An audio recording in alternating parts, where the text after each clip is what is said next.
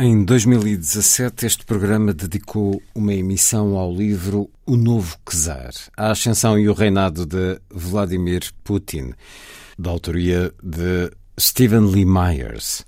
Uma emissão em que conversei com Susana Ramos, então responsável editorial das edições 70, emissão que hoje recupero. É uma excelente biografia, considerada a melhor ou uma das melhores sobre Vladimir Putin. Nesta conversa de há cinco anos, Aqui dissemos que, em troca de uma melhor economia, os russos aceitaram um líder com mão de ferro e vontade expansionista, uma biografia onde estão todos os dados que antecipavam a situação atual.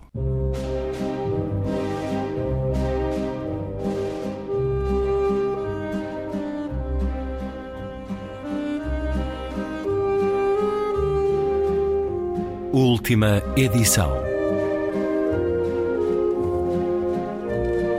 Programa de Luís Caetano.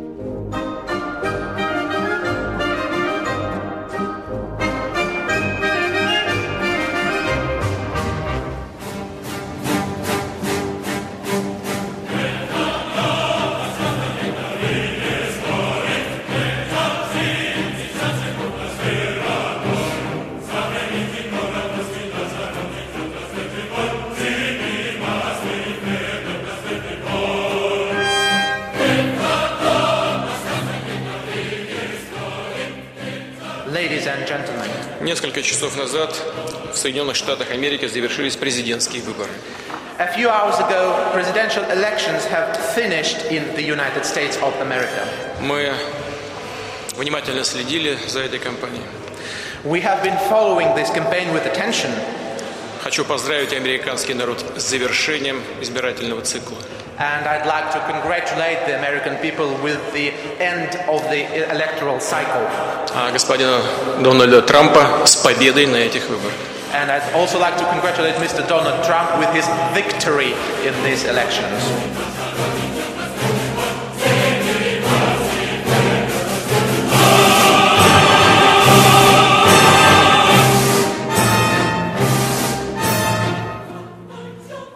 Escutamos Vladimir Putin saudando o fim da campanha eleitoral nos Estados Unidos, afirmando, quase com ironia, que a Rússia acompanhou essa campanha com muita atenção, depois felicitando o povo americano e o novo presidente. Muito curioso ouvir como se diz Trump em russo. Estamos a escutar um coro da ópera Guerra e Paz de Sergei Prokofiev com da Russian State Symphony Capella, com a orquestra do Festival de Spoleto, direção de Richard Hickox. Antes de conversarmos sobre o novo czar, a ascensão e o reinado de Vladimir Putin, livro de Stephen Lee Myers. Leia um certo. Putin tinha acabado de regressar do funeral do pai em São Petersburgo quando Boris Yeltsin lhe ofereceu o posto de primeiro-ministro. Putin sabia, não obstante, o que Yeltsin afirmaria posteriormente que o presidente poderia descartá-lo com a mesma facilidade com que tinha obliterado Stepachin, Primakov e Kirienko.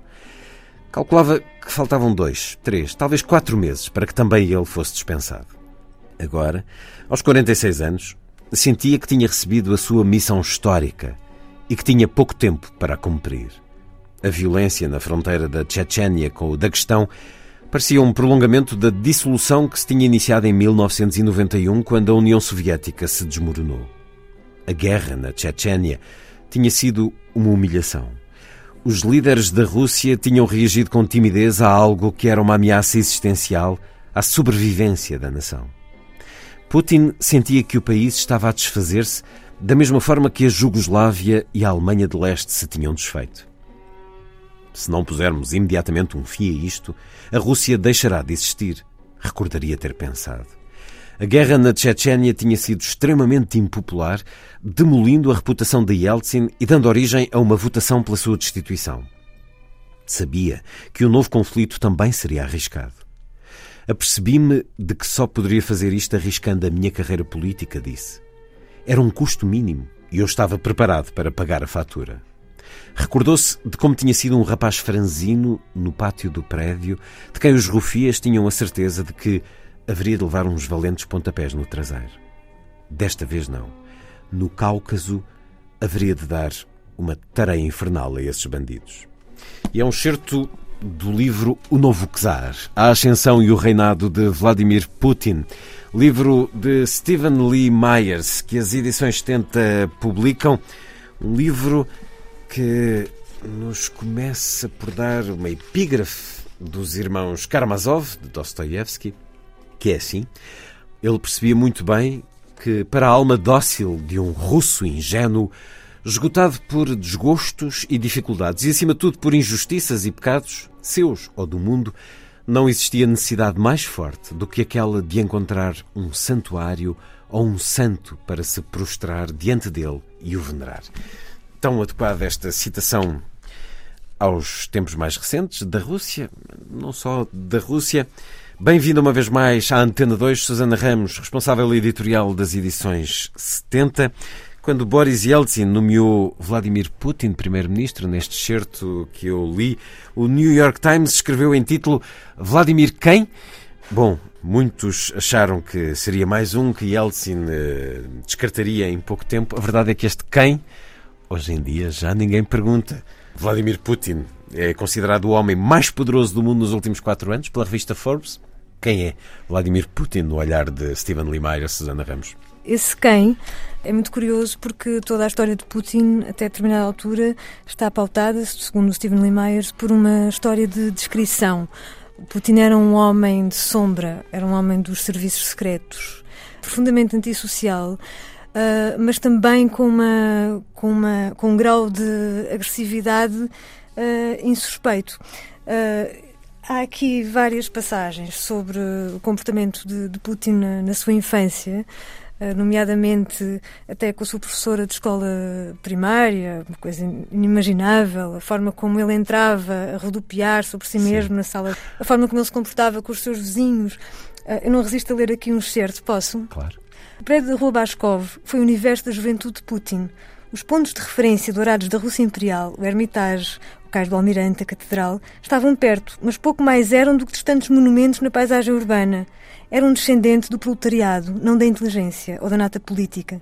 Só mais tarde, em retrospectiva, ganharia consciência das privações da sua infância. A escada para o quinto andar estava esburacada, fétida e mal iluminada. Cheirava a couves fervidas. O prédio estava infestado de ratazanas que ele e os seus amigos costumavam perseguir de paus em riste. Era algo que passava por um jogo.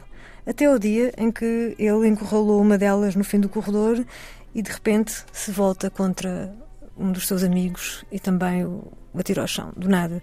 Portanto, é um Putin sombrio, agressivo, com um poder encoberto. Que nasce na pobreza, que, que nasce, nasce nesse ambiente neste, de ambiente confronto, de medo, de agressão. E reconhecemos isso na carreira política que ele fez.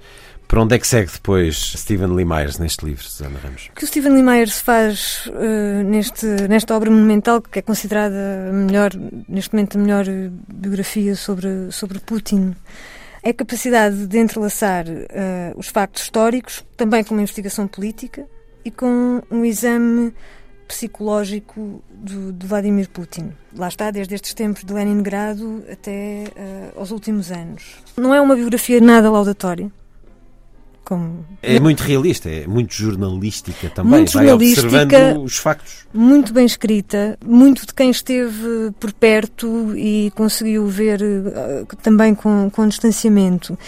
E, e é sobretudo uma biografia que nos explica porque é que, apesar de todas as mudanças pelas quais a Rússia passou, nós temos hoje atualmente o império de um homem só, o império de um czar. O tal novo czar. O tal novo czar.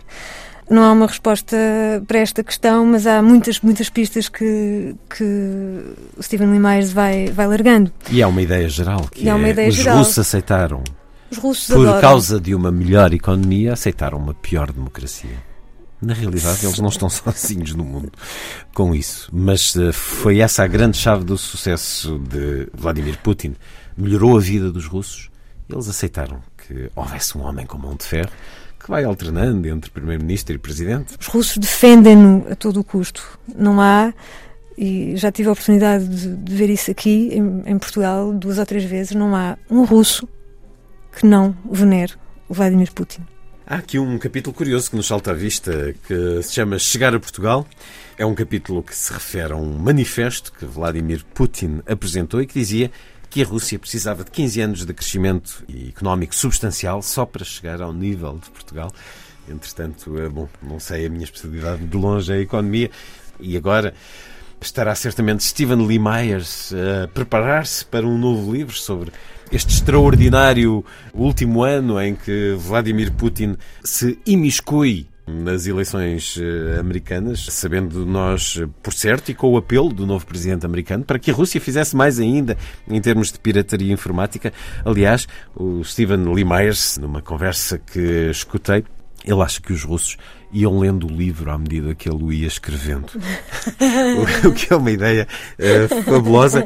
Uh, aqui temos uh, o retrato de um homem que tem tanto de fascinante como de inquietante. É-nos apresentado em diferentes momentos, em, nos momentos em que ele, de facto, tem o futuro aberto à sua frente, aqueles em que ele encontra alguma resistência ou alguma mancha pública como é essa vergonha sem nome de ter deixado morrer os marinheiros do Kursk enquanto ele ia fazendo férias uh, jet ski no Mar Negro e aqueles homens uh, sufocavam no fundo do mar por arrogância uh, e responsabilidade deste um, novo czar que é Vladimir Putin que nasce então na pobreza e o vamos acompanhando até na vida pessoal, o que é extraordinário. Vai ser agente do KGB, eh, vai ter diferentes responsabilidades na Rússia, na Alemanha. Há de chegar a presidente.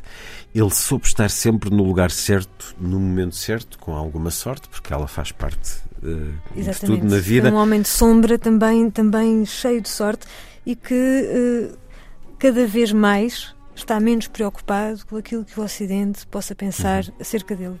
Seja em relação a que matéria for, tanto em relação à Crimeia como em relação à, à, à Ucrânia. Por outro lado, tem uma capacidade para afastar dos mais variados quadrantes qualquer figura que, possa. Que, se, que lhe faça sombra. Que faça sombra, possa dizer uma palavra contra ele. Ou que ele possa exemplo, ganhar afastando essa Por exemplo, figura. Kasparov. Sim. Recentemente, o caso de um, de um historiador, Andrei Zubov, que foi demitido do Instituto Estatal de Relações Internacionais de Moscou por ter feito uma comparação entre a anexação da Crimeia e a anexação da Áustria pela Alemanha nazi. Imediatamente demitido. Este livro de Stephen Lee Myers dá muitas informações sobre esta extraordinária potência que Vladimir Putin uh, voltou a criar no espaço russo e não é fácil a vida de um correspondente na Rússia. Presumo, uh, sempre achei aquela vida difícil no meio do frio, mesmo os correspondentes portugueses quando entravam com aqueles gorros tão necessários, mas uh, lá andou durante sete anos Stephen Lee Myers a trabalhar para o New York Times, um jornalista com esta notável capacidade de investigação e de reflexão.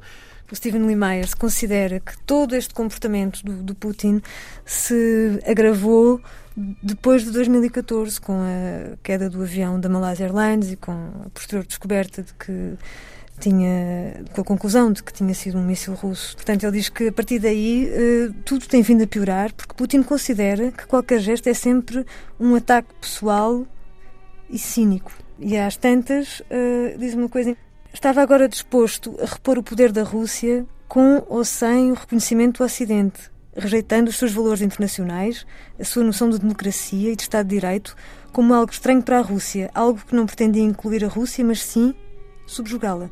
A nação russa tornou-se refém das peculiaridades psicossomáticas do seu líder, escrevia o romancista Vladimir Sorokin depois da anexação. E, e, diz o escritor: todos os seus medos, paixões, fraquezas e complexos se transformaram em políticas de Estado. Se estiver num estado paranoico, todo o país deve recear os inimigos e os espiões. Se tiver insónias, todos os ministros têm de trabalhar durante a noite. Se estiver a passar por uma fase de abstémia, todos devem deixar de beber. Se estiver bêbado, todos devem bebedar. Se não gostar dos Estados Unidos da América, contra quem o seu amado KGB tanto lutou, toda a população deve estar contra os Estados Unidos da América. Mais Extraordinário. Atual. A verdadeira semelhança dos czares, dos imperadores romanos e, enfim, com este mundo incrível em que estamos a viver agora, em que tudo isso também, esse desrespeito pela opinião exterior, pelas regras internacionais. Curiosamente, o final deste livro é muito, muito pouco promissor. Ele acaba com uma referência a Gogol e diz, uh, e refere este certo. Das almas mortas? Exatamente, das almas mortas. E diz ele, uh, voas e deixas tudo o que há na terra para trás. E olhando se soslaio, os outros povos e as outras nações afastam-se e dão-te passagem. Portanto, temos aqui um, um Putin um Putin com esta imagem, que, com esta fotografia que na capa quase se faz lembrar uh, o monumento de Lincoln né, em Washington, a mesma postura uh, imperial, enfim, uh, suprema, o grande líder. Num plano de Orson Welles tirado de baixo para cima, precisamente para dar aquela. Com um olhar frio. Sobretudo a ideia de um homem grandioso que, na verdade, é muito pequeno fisicamente. É verdade. A ascensão e o reinado de Vladimir Putin. O novo czar livro que as edições 70 publicam. É da autoria de Stephen Lee Myers e foi apresentado pela responsável editorial Susana Ramos. Este programa foi emitido no final de 2017, uma biografia que antecipa muito do que está a acontecer hoje.